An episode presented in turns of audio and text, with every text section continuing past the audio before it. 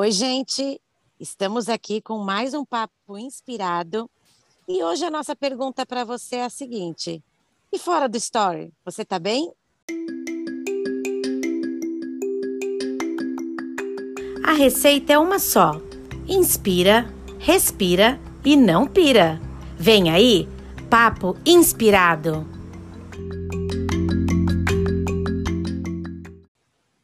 E aí, meninas? Tem vida fora do story? Tem vida, tem vida e não é tão linda quanto no store.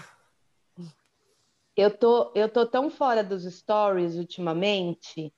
O meu, o meu Instagram tá tão pobrinho que às vezes eu entro lá e posto alguma coisa quando me chama muita atenção, mas a vida fora do stories está tão é, bicho louco que eu que tá muito fora dos stories. Não tá dando nem para postar a vida fora dos stories, porque tá, tá puxado o negócio. E aí, Cris? Pois é, e eu acho que essa pergunta que tá rolando aí na internet, que, né, que tá todo, tá todo mundo publicando, acho que ela traz, é, é num momento importante, é, mas eu acho que ela traz uma reflexão incrível que a gente não pode perder né, que é a questão do quanto a gente idealiza a vida do outro a partir de um recorte. A gente acredita que aquela, aquele prato lindo daquele restaurante riquíssimo é o que ela come todo dia, é aquela viagem maravilhosa que ela fez é o que acontece todos os finais de semana, aquele casal que parece apaixonado, na verdade, acabou de fazer as pazes porque ficou aí um período brigado e a gente não tem ideia porque ninguém posta, ninguém posta discutindo com o marido, ninguém posta o perrengue, o arroz com ovo que comeu no almoço para poder depois publicar esse, é, esse jantar num restaurante riquíssimo. Só que quem vê isso entende que aquilo é algo que acontece o tempo inteiro. E aí vai ficando mal, porque a vida parece não ter tanta graça, não parece não ser tão interessante. Tem um link com o nosso segundo episódio, acho que o segundo, né? Que é o quem vê quem vê close, close não vê corre. Isso. Né? Tem um link com isso, que a gente falou um pouquinho lá atrás dessa dessa vida que está por trás da produção, né? Da, do, do glamour, da coisa bonita, é, eu vi hoje nos stories da Renata Vanzeto, aquela chefe de cozinha, ela tem dois filhos pequenos, elas estavam num, num pátio, numa, num gramado de um hotel em Ilha Bela, com alguns casais de amigos, todos com bebês, menores de dois anos. E aí tiraram uma foto linda dos bebês, assim, todos sentadinhos.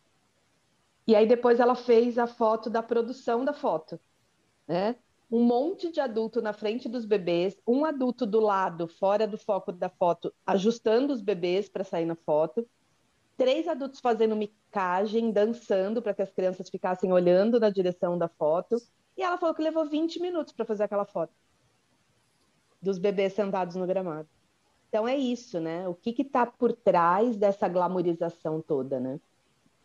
E eu aí... me lembrei, eu, eu me lembrei que no início da pandemia eu fazia algumas atividades com a Rafa em casa e eu postava. E eu sempre falava para as pessoas, gente, eu não sou a mãe que fica toda hora fazendo atividade, todo dia tem uma coisa nova para criar. Eu posto quando eu faço, que é para inspirar, mas eu não faço isso o tempo todo, porque senão a minha preocupação era: será que essas mães vão se achar umas mães bosta? Porque tem uma mãe que consegue fazer isso o tempo todo, todos os dias? E é isso, ninguém consegue dar conta de uma vida perfeita o tempo todo, né? A gente tem é, momentos e os stories eles representam muito esses momentos. E claro que ninguém quer, é, não deveria ser assim, mas ninguém quer ficar postando vulnerabilidade, né? Ficar postando é, coisas que, que não são muito legais. As pessoas querem mesmo mostrar o que está dando certo. Sim, tem, tem é, pesquisas mostrando quanto o Instagram ele tá, o Instagram principalmente, né, que é o que o que está rolando mais hoje, é, tem uma essa característica do glamour mesmo, do bonito, né? Eu lembro de um de uma vez que acho que foi o Marcelo Taz que falou que foi num, num enterro de uma tia e acho que é Ituverava, que é a cidade do interior de São Paulo, onde a família dele mora. E estava chovendo. E aí ele estava seguindo o cortejo ali, né, dentro do cemitério na hora do enterro, e que ele olhou era um, um mar de guarda-chuvas coloridos, assim, estava chovendo, todo mundo de guarda-chuva, naquelas ruínas estreitas de cemitério, e eram vários guarda-chuvas, assim. Ele falou que a imagem estava tão bonita que ele se posicionou assim, andando, e conseguiu tirar uma foto desse, desses guarda-chuvas, mas que deu para ver que o cenário era um cemitério. E aí acho que ele colocou na legenda, tipo, é, adeus, tia Cidinha, sei lá. E ele falou que ele foi massacrado, assim, massacrado. E que aí ele entendeu que o Instagram não era o lugar para colocar foto de cemitério, por mais que seja que fosse uma foto poética, com guarda-chuvas coloridos, né, e a chuva caindo, que não era, as pessoas não não queriam naquele espaço. É como se fosse um espaço blindado, protegido, onde as pessoas dissessem: "Não, aqui não entra". Sabe tipo um um paraíso de filme da Disney, né? Uma coisa é, bonita, uma cena da Branca de Neve, onde ela está lá no poço catando água, se ferrando, porque ela vai fazer faxina na casa de sete anões, mas é, aquela cena é super linda, porque os passarinhos cantam e ajudam ela a puxar o balde pesado de água, e ela com aquela voz suave. O Instagram é meio isso, né? Você está se ferrando na vida, mas tem que ser bonito, tem que ser glamuroso, tem que ser passarinhos cantando, voz melodiosa, taça de vinho ali, né? Pelo menos para compor a cena. Então e eu aí, acho que é bem isso mesmo. E aí fica assim, não fica bem quem tá montando tudo isso, né? Porque aí a pessoa também. É... Ontem mesmo, eu fiz uma foto ontem de manhã é, com o computador aberto e uma xícara falando que eu estava escrevendo para a coluna. E aí eu recebi assim de uma pessoa que colocou assim: "Nossa, que chique, achei intele intelectual a foto". Aí eu peguei e falei assim: "Olha, porque eu tirei de um ângulo, é que já tinha passado, né? Não dava para eu tirar depois". Eu falei: "Eu tirei de um ângulo só para parecer isso, porque atrás disso tinha uma louça não lavada, eu tava de chinelo é, de pijama e meia, então, olha o recorte, né? Eu fiz propositalmente a foto pra, pra, porque eu queria mostrar o que é aquilo, o que eu estava fazendo. Só que aí não fica bem. Quem faz tudo isso, então muitas vezes quem está ali tirando foto é, de uma praia e tudo mais, não, não tá bem, não, pode, pode não estar bem, não é que todo mundo que faz isso não está bem, mas pode não estar bem porque está ali montando uma realidade paralela, apenas para mostrar para o outro. Assim como quem está vendo, consumindo isso, também não fica bem porque acha que a vida não tem graça nenhuma. E o que vai desencadeando, né, do Instagram, por exemplo, as questões dos filtros, o quanto que os filtros têm impactado em escolhas para principalmente adolescentes, né? Se você vê é, pesquisas atuais, o quanto de procedimentos é, tem crescido principalmente em adolescentes, por conta desse filtro, porque no filtro você não tem marca na pele, você não tem mais se acorda linda, você pode escolher se você está mais corada, com batonzinho, e aí ninguém mais está suportando uma foto sem filtro. Então eu acho que acaba que é, é algo que a gente precisa muito refletir, e por mais que você tenha é, tudo muito esclarecido, é muito difícil é, lidar com tudo isso. Você também fica, quando a gente olha, estou falando de mim, às vezes eu olho alguma coisa e falo, caraca, essa pessoa, tipo, eu tô aqui na faxina, minha filha tá ali na tela para eu conseguir estender uma roupa, e a pessoa tá num parque lindo com o filho todo, sabe, todos os dias, todos os finais de semana, todo... eu falo, meu Deus, eu sou uma mãe assim, bosta, né? Porque a criança fica dentro de um apartamento e, então eu acho que é isso. Por mais que a gente tenha clareza, em alguns momentos a gente ainda fala: meu, não é possível, eu estou fazendo tudo errado, dei errado na vida. A pessoa trabalha, vamos supor, trabalha no mesmo lugar que eu, né? Não é uma pessoa que não é uma blogueira, trabalha assim, é uma pessoa comum e consegue ter essa vida aí de blogueira. essa talvez seja a impressão que a gente tenha de um recorte de uma vida que não é real. Gente, eu tô aqui rindo, porque para quem não conhece a Cris, ela, de, ela não sabe receber elogios. Então eu fico imaginando quando a pessoa falou que foto chique, ela, não, mas olha aqui, olha isso aqui, olha a louça, olha. Foi tipo isso, é que eu não estava mais em casa, mas se eu tivesse como provar, ia falar, não, não, mas não é assim a realidade. Até por, por eu acreditar que assim, eu não quero ficar passando uma imagem do que não é. Eu, eu tirei a foto ali daquele momento, mas eu não, não quero que as pessoas entendam de que eu tenho uma vida perfeita, porque também tem isso. É, é, reserva um dia, um, um horário, um período para você publicar alguma coisa e a pessoa acha assim, ah, nossa, mas como você dá conta de tudo? Não, amiga, eu não estou dando conta, não. Tá tudo bagunçado e eu tô escolhendo. Tá tudo cagado e eu tô aqui tentando é... limpar. Eu tô aqui com um lencinho umedecido, bem fajuto, daquele de TNT, que mais espalha a merda do que limpa. É mais ou menos essa minha vida por trás das telas. Ô, gente, agora a respeito disso que a Cintia estava falando, é, que as pessoas, o que é que as pessoas querem ver no Instagram, eu estava aqui pensando que é bem isso, mas assim, você não, você é velado isso, você não vê um regulamento, né?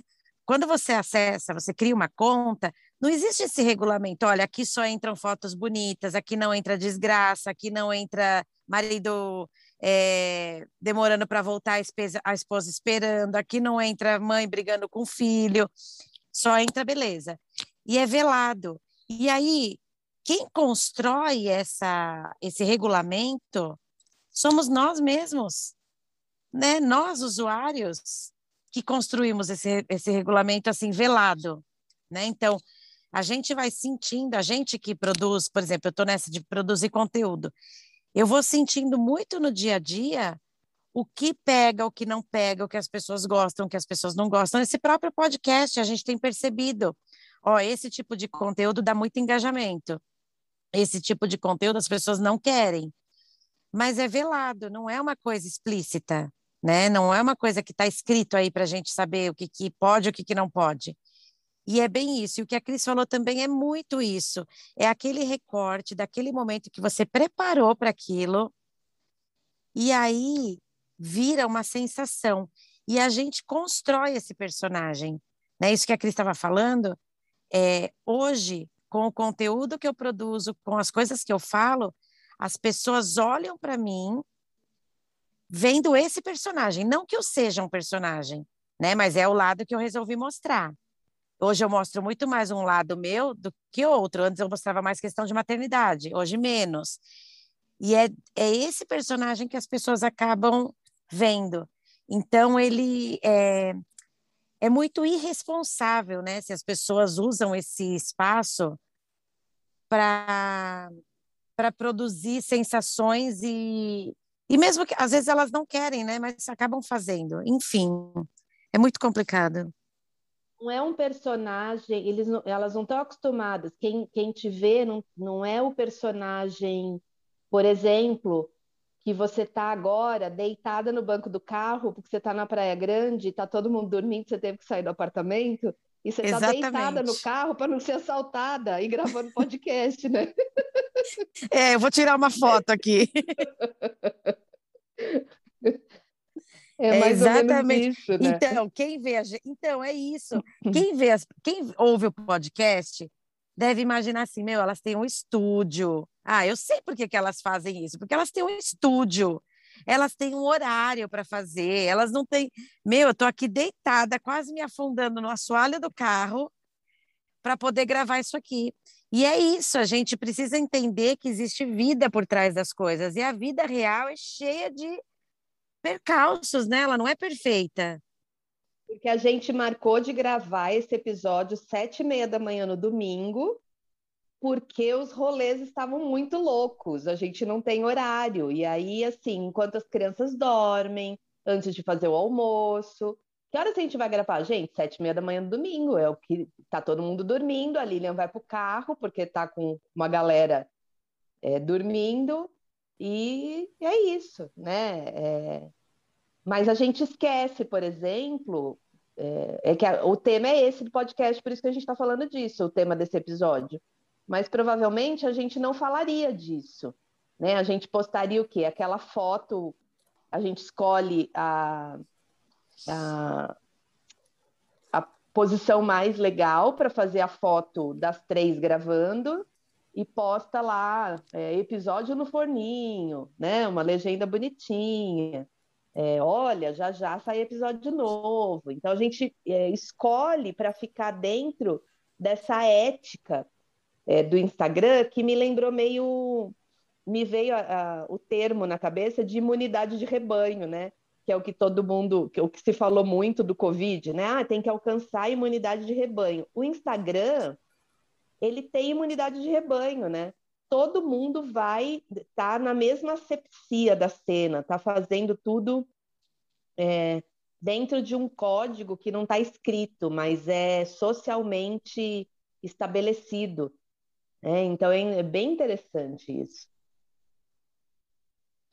Agora, deixa eu fazer uma pergunta para vocês. O que está por trás do Instagram de vocês, do História de vocês, que vocês não postam, nunca postaram e talvez nunca postarão? A minha cara, porque eu mudo, gente. É, eu estou percebendo que eu estou mudando de nacionalidade. De manhã eu sou asiática. o meu olho não abre de tão inchada que eu fico. Eu tenho a minha o meu rosto muda de configuração.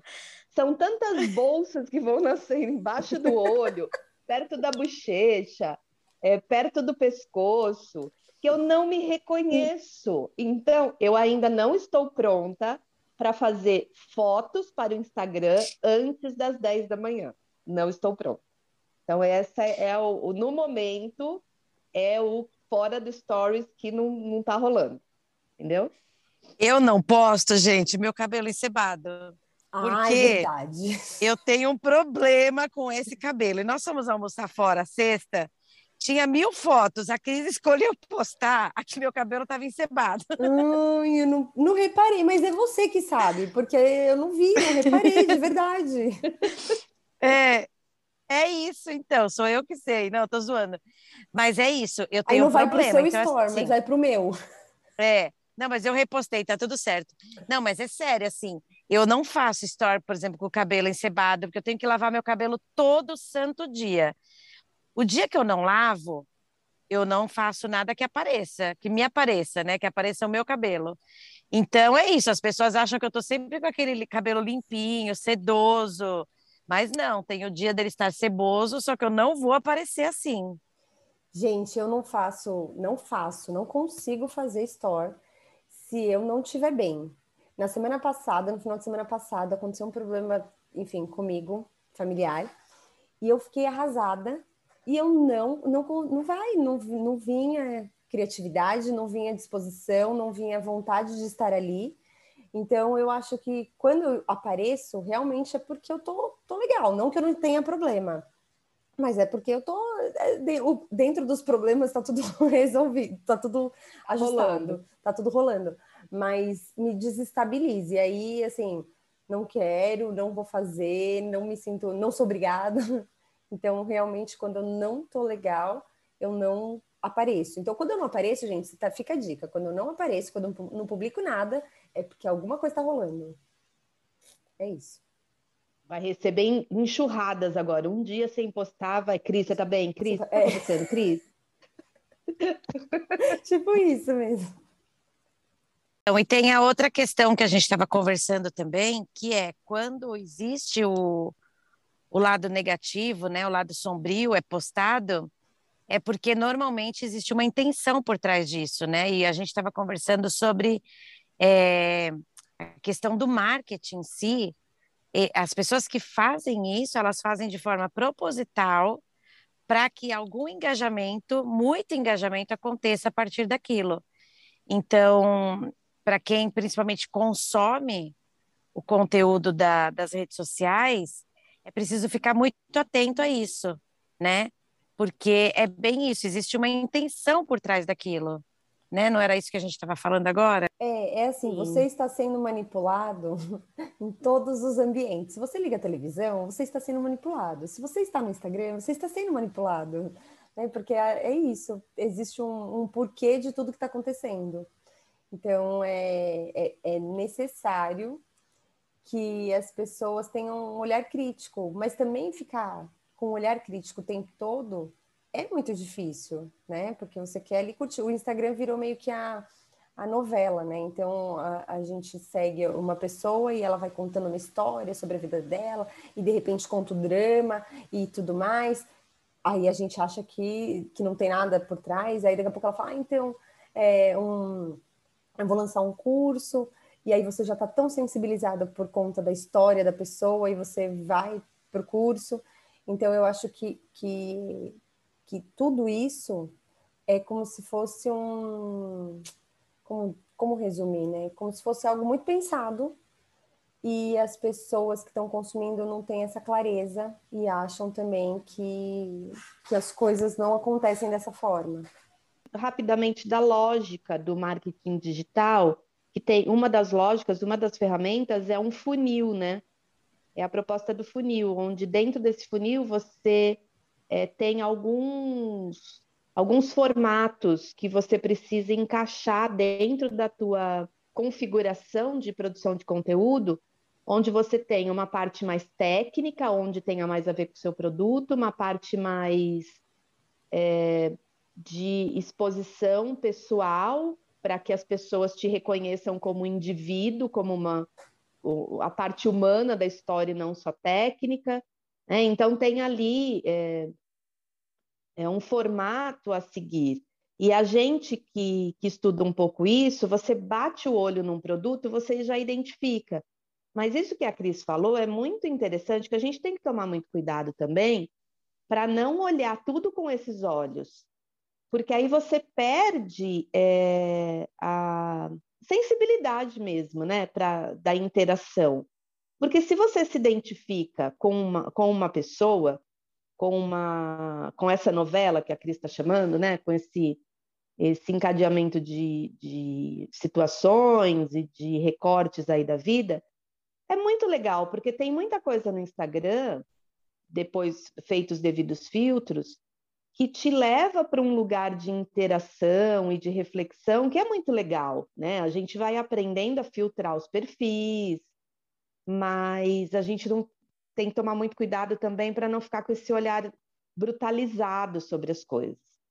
É, eu acho que é importante a gente identificar o que faz bem e o que faz mal para a gente. E às vezes a gente olha e é feito de uma forma tão fake essa produção desse funil que você fala não, isso daqui não não dá para mim. Eu sei que ela tá tá forçando muito a barra. E outros não, outros é, não foi um cara que chegou ali na esquina e falou: Ó, é, vamos produzir conteúdo assim no Instagram que dá engajamento. Não, foram anos de estudo, as pessoas se dedicaram a isso. E é um formato que dá certo e que, ok, a gente participar dele, não tem problema. A questão é a gente não se brutalizar, mas também não.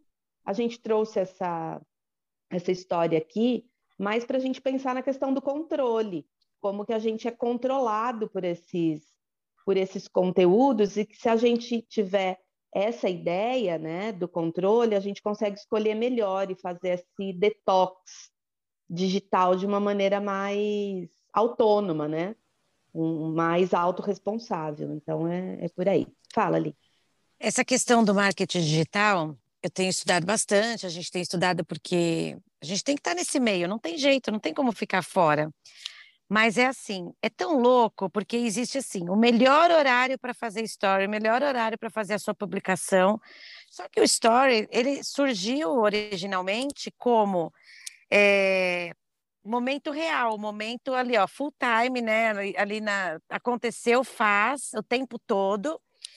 E aí como assim agora tem o melhor horário para fazer, né? Porque dá mais engajamento, porque se você postar tal hora, tem para gente que tem a conta no formato profissional, aparece ali um relatóriozinho do horário que o seu público está mais engajado, né? Então, olha, eu nem olho isso porque eu, eu tenho um padrão para postar as coisas de manhã. Mas existe isso. Então, assim, que louco! E, é, e acaba sendo é, uma vitrine, sabe vitrine de loja? Você olha aquilo, né? Você. A, a vitrine tá linda, você quer aquele vestido, mas aí você prova, ele não fica bem em você. E é isso muito que acontece, eu acho, que no, nos stories, né? Você vê aquilo, a gente acha lindo, mas não se encaixa na nossa vida. E aí a gente acaba se frustrando, porque, putz, dá tão certo para o outro, mas o outro tem um outro corpo, tem um outro biotipo, tem outra postura, tem outro estilo. E aí aquela roupa daquela vitrine não vai ficar bem em você, porque você é uma outra pessoa.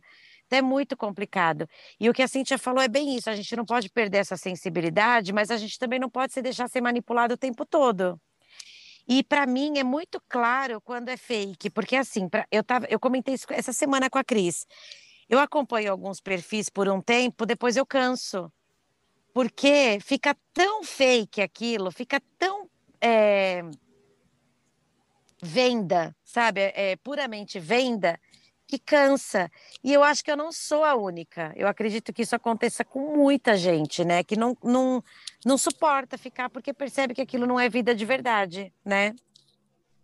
É, eu acho que fazendo assim uma analogia com a questão da, do que a gente consome, né? Porque tem uma frase que fala: "Você é o que você come". Eu acho que indo para o lado do digital, a gente também é o que a gente consome. Né? Então, no digital, a gente é, precisa selecionar realmente aquilo que nos faz bem, porque se, se você está olhando aquele store e aquilo está te trazendo um desconforto, você talvez não seja o conteúdo para você consumir, né? Deixa de seguir, deixa de, de olhar, enfim, né? Se for aquela tia que você, aquela prima, que, ou enfim, aquele parente que você não, não acha bacana deixar de seguir, é, deixa de. Tem lá a opção né, para deixar de mostrar, enfim. Mas eu acho que é fundamental que as pessoas cuidem disso, porque é como eu falei, né? E acho que é o que essa campanha, ou essa. Não sei se é uma campanha, mas o que essa frase traz. Talvez não esteja bem quem está fazendo o store também e quem está consumindo. Então a gente precisa cuidar do que a gente consome para também não, não servir para a gente essa pergunta. É, eu tô, eu criei essa prática de, de faxina. De tempos em tempos eu dou uma boa faxinada no principalmente nas nos perfis que aparecem mais nos stories, né? E aí eu vou vou faxinando ali. E tem outros perfis, por exemplo, eu sempre penso no perfil da, da Rafaela Carvalho e da Roberta Ferec, né? Uhum. Elas postam é, o dia a dia com os filhos, é, de, porque a, a, pegada delas é isso, né? Desenvolvimento pessoal, maternidade e tal. Mas fica gostoso de ver, como se fosse uma novela boa, né? Uma novela gostosa de ver. E a gente sabe que ali, a Rafaela, por exemplo, é dona de uma editora e ela vai fazendo propaganda dos livros no meio dos stories e, e vai indo. Mas é agradável, você vê que é orgânico, que não tem nada forçado. Agora, tem perfil que você segue que a pessoa vai lá, bota a vida dela e o produto, mas vira novela da Record, né? novela ruim. Não dá para ver. Aí eu falo, aí eu mudo o canal. Aí é nessa que eu falo, ah, não, gente, não vai melhorar isso daqui, é novela ruim mesmo, não vou nem seguir e deixo de seguir. Então, eu acho que é isso, é a gente olhar criticamente, isso que a Lilian está falando, né, que a gente falou até agora, mas também é, tentando essa identificação, né, pegando aquilo que é prazeroso, porque é, é isso, né, é um lugar é, para você consumir coisas que te dão prazer, mas também tem muito perfil legal de conteúdos que te faz é, pensar, que te faz olhar para as questões mais importantes, né? Eu sigo vários perfis de, é, de filosofia, de curiosidades, de história, tal, que são bem legais, assim, que falam, opa, te chama atenção para algumas coisas. Mas aí cada um vai configurando aí, né? Eu acho que é mais ou menos por aí. É, eu tenho o costume de, por exemplo, eu estou fazendo um curso agora, Aí todo mundo que é indicado no curso, perfis que são indicados, eu começo a seguir. E aí eu vou seguindo, vou conhecendo, porque primeiro não faz sentido aquilo, parece que é uma. Você demora para se ambientar ali no, no conteúdo da pessoa, né? E aí, quando isso acontece, aí eu decido se eu quero continuar ou não. E tem alguns perfis que eu silencio, porque eu não quero deixar de seguir, porque vez ou outra eu quero ir lá, quero dar uma olhada, tal, mas eu silencio, porque eu não quero ficar vendo aquilo toda hora.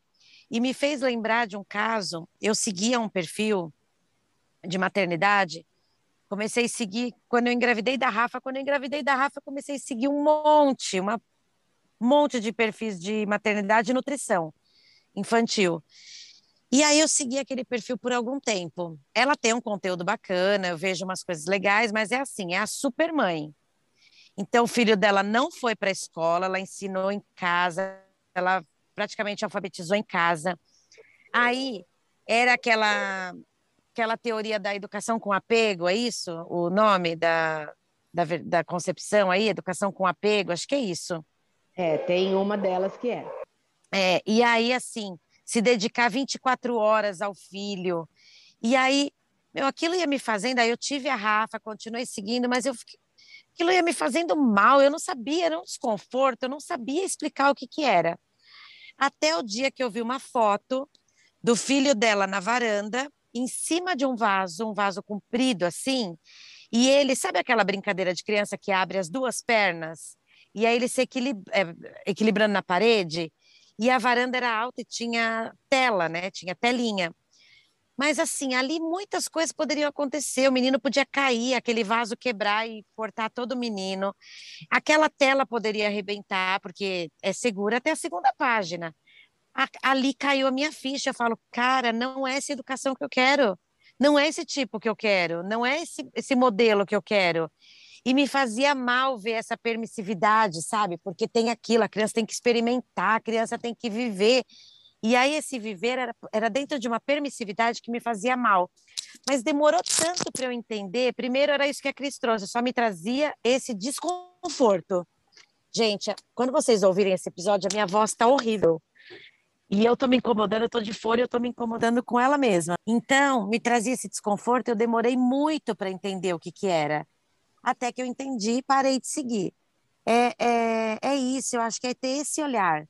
Tá me incomodando, tá me tirando ali a paz, então não é para mim. É, é bem interessante isso que você está falando, né? Porque eu gosto muito de. E essa, na minha prática clínica, é, eu, no meu trabalho de um modo geral, eu falo muito sobre isso com, com os, os clientes da clínica e com as pessoas que eu acompanho nos serviços. É, o desconforto ele serve para duas coisas, né? Na verdade, ele serve para uma, que é você olhar para aquilo e entender por que, que você está incomodado.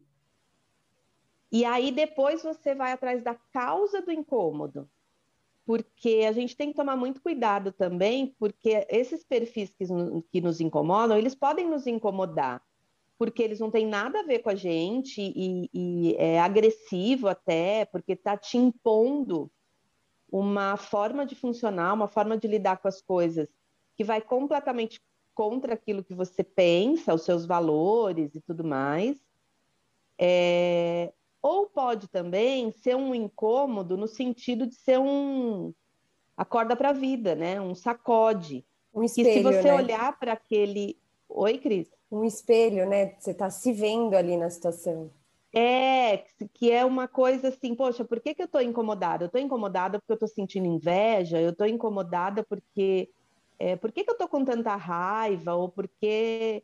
É, porque às vezes ele vai te mostrar também alguma coisa que você poderia é, chegar ali ou querer mudar alguma coisa em você, que é alguma coisa que está te incomodando em você e que pode ser um sinalizador, um gatilho do bem ali, né? De você olhar e falar assim, poxa, eu estou me incomodando tanto com isso, porque isso é um desejo meu. E como que eu posso fazer para operacionalizar isso?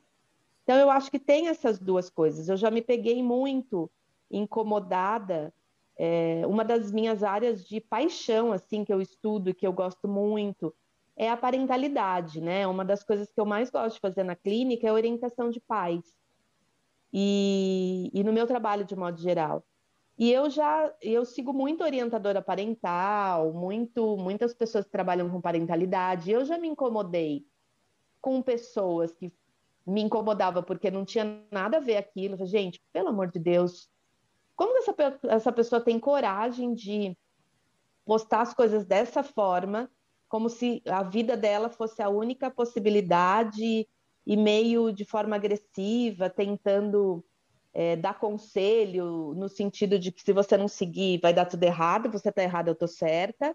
E aí quando eu percebo que o incômodo é por aí, eu deixo de seguir.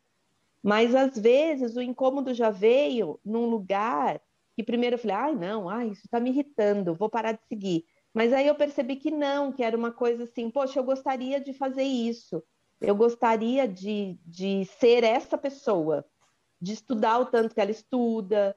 E aí eu falo, cara, não, então, se ela é um referencial para mim e está me incomodando porque eu gostaria de ser ela, isso é inveja. Eu vou trabalhar minha inveja e vou aproveitar o lado bom dessa história, entendeu? Vou ver o que, que eu posso aprender com essa pessoa para alcançar aquilo que eu acho legal para mim. Então, o incômodo tem essas duas, esses dois vieses, né, que eu acho bem interessante. E isso requer um nível de autoconhecimento gigantesco, né? Você precisa estar todo dia lendo a sua própria carta, né? Eu gosto de usar esse termo porque na Bíblia fala que a gente é carta lida todos os dias. E eu sempre trago isso para a vida. Eu falo, como que estão lendo a minha carta?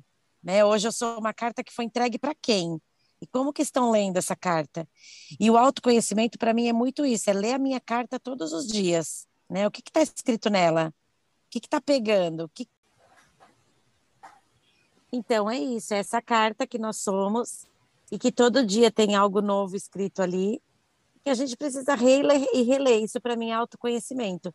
Então, para chegar nesse nível que a Cíntia coloca aí, que é importantíssimo, é preciso muito autoconhecimento. Quando eu cheguei à conclusão porque que aquilo me incomodava naquela mãe, era porque eu fiz toda uma análise sobre mim, não sobre ela. Né? Então, acho que é muito isso. Quando a gente começa a se incomodar, a analisar aquilo, aquilo está dizendo muito mais sobre mim, né, do que sobre a outra pessoa, sobre a minha pessoa.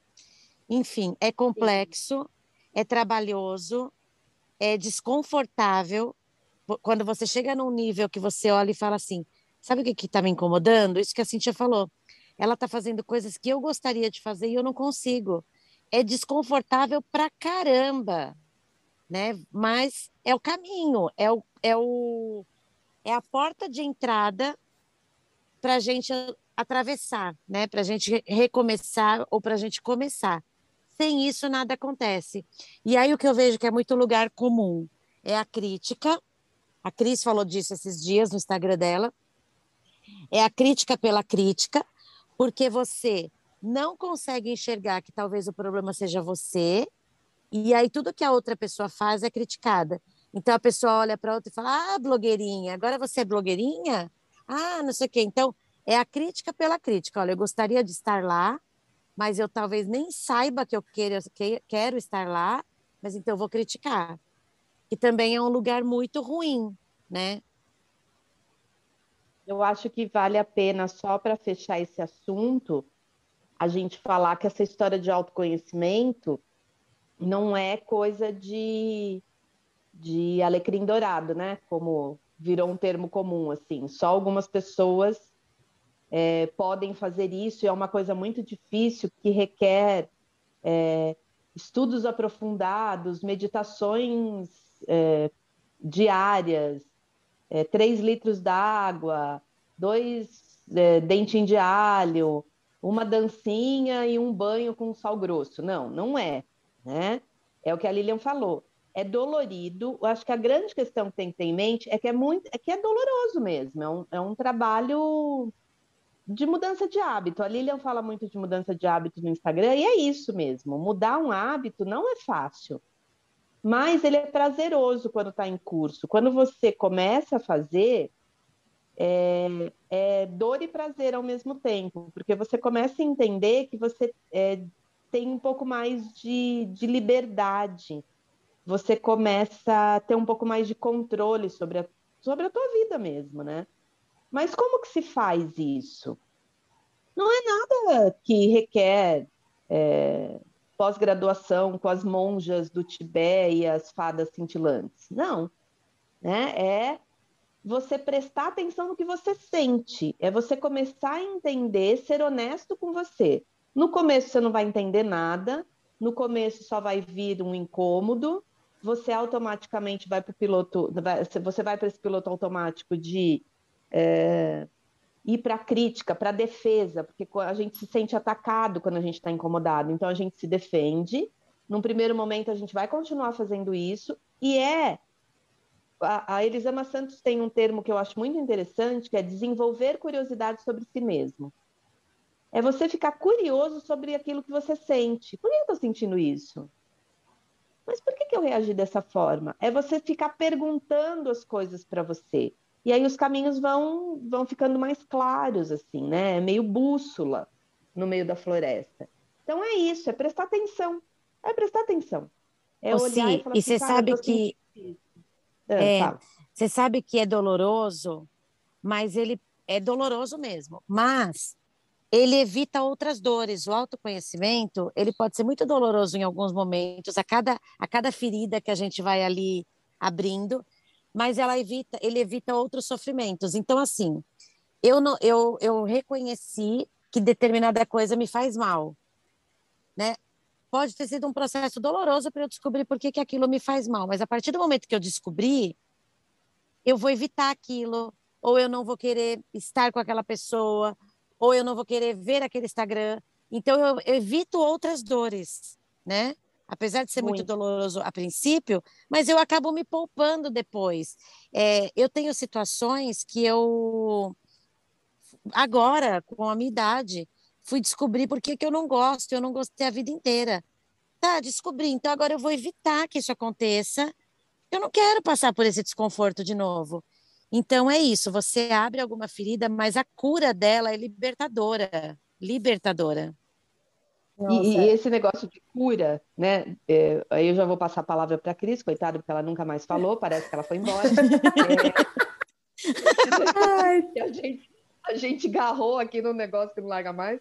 Esse negócio da cura, ontem eu estava ouvindo, inclusive é o podcast que eu vou indicar, então não vou falar o nome dele no Dica Inspirada, mas eu estava ouvindo um podcast que a, a pessoa uh, participante ali estava falando do. Estava falando de psicanálise, é um psicanalista, e ele estava falando de psicanálise. Ah, existe cura na psicanálise? Ele fala assim: existe, mas não é a cura da saúde, a cura da doença, é a cura do queijo onde você se transforma. O que é um queijo curado? Um queijo curado é um queijo que nasce fresco e que ele vai passando por um processo de transformação e que ele chega num formato que muda o sabor, acentua algumas notas ali de acidez ou de sei lá o quê, porque eu só gosto de queijo para comer, não entendo muito dele, mas é um processo de transformação. Né? O queijo muda de sabor, muda de coloração, muda o padrão de conservação. Então é muito isso. Eu acho que essa cura que a Lilian está falando é isso, né? É você mudar de status, é você mudar de lugar, você se transformar. É a cura do queijo. Adorei essa analogia, achei muito legal. Nossa, Fala, Cris. Achei fantástico essa questão da cura do queijo. Mas eu, enquanto vocês falavam, eu estava aqui tentando associar duas coisas. Primeiro que sobre o autoconhecimento, eu concordo com tudo que vocês disseram, eu acho que é fundamental. E acho que quando é, a pessoa passa por esse processo, ela também deixa de criticar, que era outra coisa que a Lilian também estava falando, né? Deixa de criticar tanto, porque ela se percebe ali que ela é, não tem esse direito, não tem esse, não conhece toda a história para poder ficar ali criticando. E aí, juntando tudo isso com o Setembro Amarelo que está chegando, né, que fala do suicídio, o quanto que é responsabilidade de quem produz também o conteúdo, assim como é de quem consome, mas de quem produz, as pessoas deviam ter clareza do quanto que é, você impacta na vida de outras pessoas. Então, também ficar criando o tempo todo uma situação é, irreal só para você ficar ali de bonitinho, só para você ficar da pessoa perfeita, da mãe perfeita, da, do casamento perfeito e tudo mais, o quanto que isso também é irresponsável. Né? E eu acho que talvez para reconhecer isso e se policiar nisso, só o autoconhecimento. Então eu acho que na verdade assim, o autoconhecimento é o, é o que vai salvar o rolê todo. E que talvez então o autoconhecimento ele consiga fazer com que realmente a pessoa esteja bem além dos stories, né? Então, quando a pessoa se conhece, sabe a sua responsabilidade de produzir, a sua responsabilidade de consumir, é que essa pergunta vai ser respondida com uma afirmação de que sim, estou bem, estou bem além dos stories. É, eu acho que é bem isso mesmo, né? O quanto a gente é, olhar para essa situação, olhar para o que a gente está consumindo e está produzindo, acho que é dos dois lados, né? Com esse compromisso. E tudo bem também, eu acho que pensei agora, tudo bem também é, quando você usar o, o, Instagram como ferramenta de, de sair um pouco de uma de uma bad, assim, o dia que você não está muito bem. A Cris diz que não consegue postar quando ela não está bem. Eu também não. Né? Sexta-feira, por exemplo, eu estava até falando, né? É, o meu marido está viajando, aí eu nem liguei para ele nada. Ontem a gente conversou, ele falou: Ai, nossa, nem a gente nem se falou ontem. Falei, cara, eu pensei em te ligar, mas eu estava tão mal, estava me sentindo mal, estava meio. Tava, sabe aquele cansaço misturado com tristeza, uma coisa assim, desesperadora? Eu não vou ligar. O que, que eu fiz? Botei um avental, botei um fone de ouvido, botei um roupa nova, fui lavar pano de chão e chorar com roupa nova. Nossa, foi ótimo. Acordei no dia seguinte. Ai, foi Deus. perfeito. Escolhi a playlist do, do roupa nova e lavei pano de chão e chorei com roupa nova, tomei banho, chorei mais um pouquinho no banho, fui dormir, pronto, passou. E tem gente que faz esse movimento de chorar com roupa nova postando stories, né, de um prato legal, de uma coisa bonita tudo bem também. Eu acho que se você entender que esse movimento é bom para você, é, não tem problema, né? Você postar uma coisa e tá sentindo outra. Às vezes é curativo para você e beleza. Né? A gente não está aqui é, pregando um movimento é, vida real, né? A criança caiu e abriu a testa, você vai lá e tira a foto antes de levar para pronto-socorro para mostrar que o negócio ali. Ah, sim, é mas punk. se alguma mãe faz isso, ela é massacrada. Se alguma sim. mãe fizer isso, ela vai ser massacrada. Eu já vi isso acontecer. É, nossa, mas ao invés de você socorrer seu filho está tirando foto, nossa, mas que horror postar uma coisa dessa daqui, enfim. Então, gente, olha, eu acho que é o seguinte: somos massacrados de qualquer forma, né? Então, escolha a forma como que você quer que seja feito esse massacre. E Isso. Porque se você. Né? Só deixa, deixa eu só fazer um adendo. Porque se você é mulher e não é homem, porque o patriarcado te protege um pouquinho, né? Ser, ser homem, esse homem, né? E a mulher, ele só, ele esfola um pouquinho. Porque se você for homem, você pode tirar foto da testa do teu filho rachada e postar antes de pronto-socorro, vai falar, nossa, como ele é corajoso. Ele conseguiu socorrer a criança e ainda tirar foto da testa, da testa rachada. Então fica aqui só porque eu não podia passar um episódio sem falar do patriarcado, beleza. então, e tá tudo bem, como você disse, tá tudo bem, mas cuidado para ver se realmente está tudo bem, porque essa frase também virou um mantra, essa expressão virou um mantra, e tá tudo bem, e esse tá tudo bem, para mim, muitas vezes é um tapete que a gente vai jogando as coisas lá para baixo, né? Então, esse tá tudo bem também, a gente tem que ter um pouquinho de cuidado, que ele também está nas redes sociais o tempo todo. É, mas eu acho que é isso, é a gente entender acho que o principal de tudo é entender que aquilo é um recorte e entender que muitas vezes aquilo está ali por um motivo pensado, previamente calculado, né? Enfim. E eu acho que é isso. Vamos para as dicas?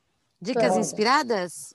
Bora. Quem quer começar? Cíntia, você já falou do podcast, então agora já dá a letra. Vou falar. É, eu conheci ontem um podcast, porque sábado é meu dia de fazer faxina, né? O glamour por trás das telas. E é, eu fico ali cavando podcast. E aí é, comecei a, é, escutar o Mesa da Vida, é um podcast com a Rita Von Hunt, e, na verdade, é bem interessante o, o, formato, porque eles não, não dizem quem eles são. Né? Claro, eles divulgam nas redes sociais deles, não é que é, é segredo, não, e eu estou revelando o segredo deles. É que eles fazem o formato, eles não falam o nome, eles falam o, a função deles ali na roda de conversa, que é o psicanalista, o historiador e o crítico de cultura, que na, na a Rita Von Hunt é o crítico de cultura. E eles, eles debatem vários assuntos ali. Tem o, o primeiro episódio, são quatro só, é, é, recente esse podcast. O primeiro episódio chama Monstros e o Capitalismo. E que eu achei bem interessante. Nossa, parece um. Nem vou ouvir esse negócio, né? Parece uma coisa muito rebuscada. Não. Eles fazem uma análise disso, né? Da questão do, é, de como os produtos é, digitais eles são criados para engajar um, um, uma certa fatia da população ali. E eles estão, os três, acho que na, fase, na faixa dos 30 anos, e eles falaram do. Eles pegaram o Pokémon como produto para analisar. E aí eles falam de como foi criado o Pokémon, que a franquia, de, né, o Pokémon é um desenho animado, um mangá, mas também tem os jogos, né? E é a, a segunda franquia mais, mais lucrativa do, da Nintendo. Ele vendeu, só de jogos, o Pokémon vendeu um bilhão, é, lucrou, né? A Nintendo lucrou um bilhão de dólares só com a franquia do Pokémon. E eles falam, né? Claro, não vou contar tudo, mas eles falam disso, né? De Existem hoje, em 2021, 890 pokémons, e o jogo ele está sempre nessa história de ter outra fase, de ter outra fase, de ter outra fase, é, gerando uma cultura que passa de geração a geração. Então, é bem legal lá, dá para, mesmo quem não manja de Pokémon, é bem legal entender ali como que a análise deles em cima disso. E eles dão a, a, o viés da psicanálise, do, da história, da, da cultura, é bem interessante. Então, Mesa da Vida, é, todos, todos os episódios são legais, mas o primeiro tem a ver com, com o que a gente falou hoje. Bora, meninas! Bom, vou falar minha dica, então. Minha dica, a gente falando aí de o que a gente consome, vou aqui sugerir um perfil para ser consumido, que é o da blogueirinha do fim do mundo, da Maria Bop. Ela faz é, vídeos de críticas é, bem-humoradas, irônicas, tem muita ironia, deixa eu avisar, porque a ironia é uma coisa que a gente precisa sempre avisar, né, antes que as pessoas consumam. Mas tem muita ironia, mas é incrível. E o último que ela fez, que é o pedido de desculpas, fala sobre isso que a gente falou hoje. Enquanto muitas vezes as pessoas é, fazem de uma maneira é, as coisas ali, seja nos stories, nos vídeos que publicam ali, é, de uma maneira para engajar. Então, ela sempre finaliza um, um, um vídeo querendo trazer uma polêmica para que as pessoas comentem, para que as pessoas critiquem, porque inclusive a crítica é importante para o engajamento. Então, fica aí a dica, blogueirinha do fim do mundo. Ah, eu amo. É uma inteligência assim que para mim ela é, é ela é demais. Gente, a minha dica inspirada é o livro Tudo o que você quiser que eu seja. Eu esqueci o nome do, da autora, mas é só colocar no Google Tudo o que você quiser que eu seja. É uma história, é um suspense policial e é uma história de uma menina que ela morre aos 17 anos e aí começa todo o processo investigativo ali em cima da morte dela. Só que o que, que acontece? Começam a descobrir que ela é várias pessoas. Olha, com 17 anos, ela é uma pessoa como filha, por isso que o livro chama Tudo que você quiser que eu seja.